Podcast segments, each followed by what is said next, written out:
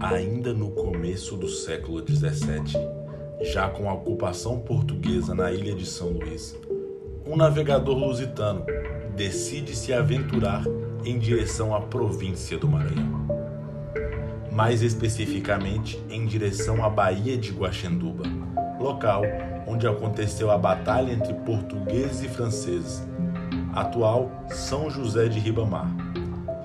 Não se consta nos documentos nome do navegador, porém sua história sobrevive até hoje. As águas agitadas sempre foi um problema para os pescadores, capitães de navio e qualquer um que desejasse andar pelas águas. A bacia de Guaxenduba era uma área assim. Os documentos consta que um navegador aventureiro foi acometido por uma grande tempestade. Sendo assim, recorreu à fé e um grito clamou a São José. Seu pedido foi atendido. A tempestade passou e o navegador, junto com a sua tripulação, conseguiu chegar em terra. E ao chegar, outra surpresa. Sendo recebido calorosamente pelos indígenas que ali moravam, da etnia Gamela. Esse navegador então prometeu que iria em Portugal, encomendaria imagens de São José e sua família, Jesus e Maria, Mãe de Deus, e assim o fez. Com as imagens prontas, decide voltar à Baía de Guaxenduba, onde construiu um altar para as três imagens e nomeou a cidade de São José de Ribamar, nome da região até hoje. Desse altar, os moradores da vila de Ribamar resolveram construir para o seu santo uma capela. Porém, esta construção fazia com que a imagem de São José e a Sagrada Família ficasse de costas para o mar. A construção foi abaixo. Depois, tentaram reerguê-lo com o santo virado para os dois lados. Esta novamente veio abaixo, até que se convenceram são José desejava ficar com a vista voltada à contemplação da Bahia. Assim, a igreja foi reerguida e permanece até hoje. Mas como São José não é santo de um milagre só, dentre os vários que contam ser de sua autoria, um é da origem do nome do município, Passo do Lumiar. Reza a lenda que um índio revoltado com a chegada do homem branco e com a concordância da sua aldeia, atravessou a enseada de Guaxinduba em direção onde estava sendo construído a capela na época. Enquanto todos dormiam, o índio apoderou-se das três imagens e a levou consigo para sua aldeia. Porém, se formou um temporal mar adentro. As águas se agitaram, ondas gigantes se formaram e todas as embarcações indígenas desapareceram. Num rendemoinho, morrendo os que nela fugiam. Numa bela manhã, quando três homens estavam pescando na baía, encontraram uma caixa e, ao verificar, perceberam que ali estava a imagem levada pelo índio.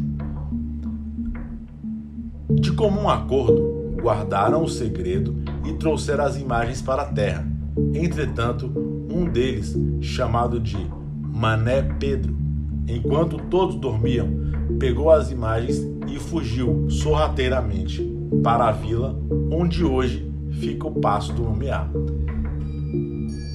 E as escondeu em um lugar que só ele conhecia. No dia seguinte, ao levar a sua esposa ao esconderijo para mostrar-lhe imagens surrupiadas, nada encontrou. Mané Pedro chegou a questionar seus companheiros que também não sabiam de nada. Inexplicavelmente, a Sagrada Família estava de volta ao seu altar, do mesmo lugar de onde o índio tinha retirado. A tradição diz que foi o próprio São José de Ribamar que, naquela noite, tomado pela mão do menino Jesus, acompanhado de Maria, voltou a pé, ele mesmo daquela vila, iluminando seus passos, até o santuário de seu nome, por decorrência a essa lenda, tal vila ganhou o nome de Passo do Lumiar. O interessante é se notar a força da lenda, pelo fator principal da cultura da pesca da cidade. Tendo mares bastante agitados e uma costa intensa.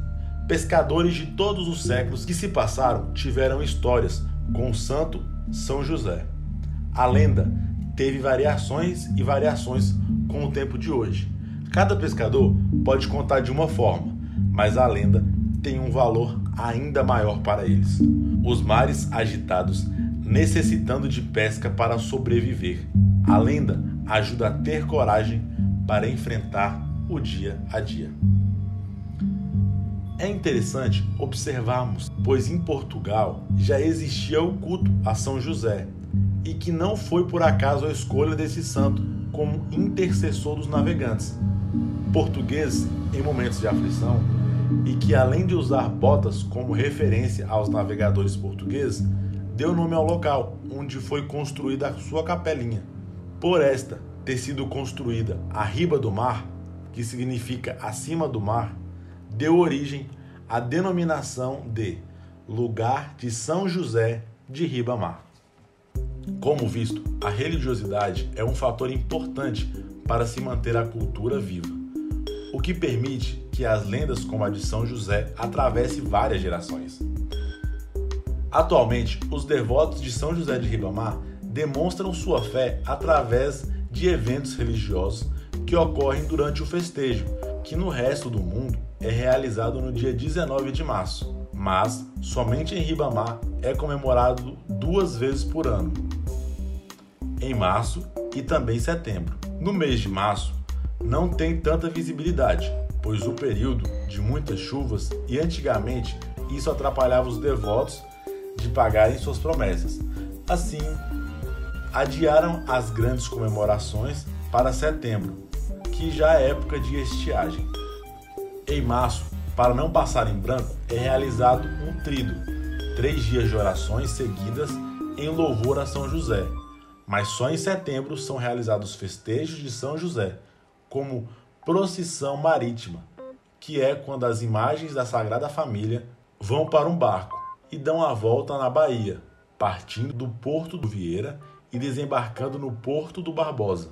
A Romaria de Pedestres que parte da igreja da Nossa Senhora do Perpétuo Socorro, localizada na Coab, onde os devotos vêm andando até o santuário de São José de Ribamar, muitas das vezes trazendo objetos de cera em pagamento de suas promessas, cada objeto de acordo com seu pedido ao padroeiro. Além destas, existem algumas outras romarias no festejo, como dos ciclistas, a das crianças, dentre outras. Esse episódio foi dos Milagres de São José de Ribamar. Se você gosta de assuntos como esse, quer um pouco mais de informação, siga-nos no Instagram, arroba Forte Santo Antônio da Barra SLZ. Eu sou Gabriel Veloso e esse foi o Pod Forte.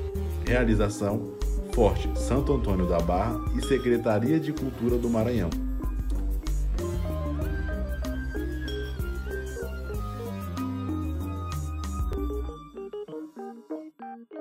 A todos que me ouvem, um abraço e fiquem em paz.